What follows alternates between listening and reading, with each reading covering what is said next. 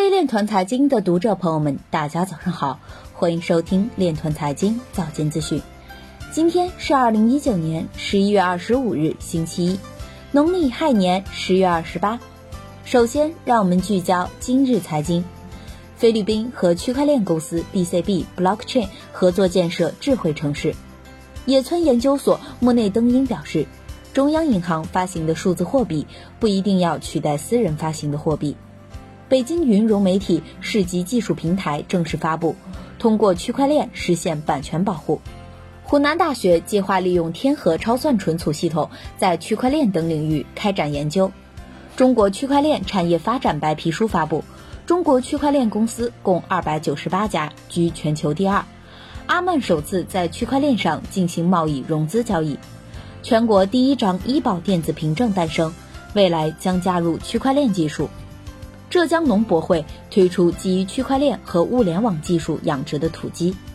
武汉大学何德彪表示，不要将区块链与各行业都拉郎配。北京青年报表示，区块链不等于虚拟货币，全国整顿开启。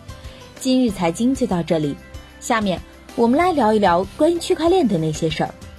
国际金融论坛副主席李小红在十一月二十三日国际金融论坛第十六届全球年会上表示，国际货币基金组织两次下调对世界经济增长的预期，未来全球经济和金融存在诸多不确定性，这给各国带来了巨大的挑战和压力。李小红同时表示，过去的一年是金融科技不断创新的一年。支付技术日新月异，人工智能突飞猛进，区块链产业风生水起，数字货币层出不穷，这也给各国金融政策和金融监管带来空前挑战和压力。大家都热切关注未来经济和金融以及金融科技发展趋势。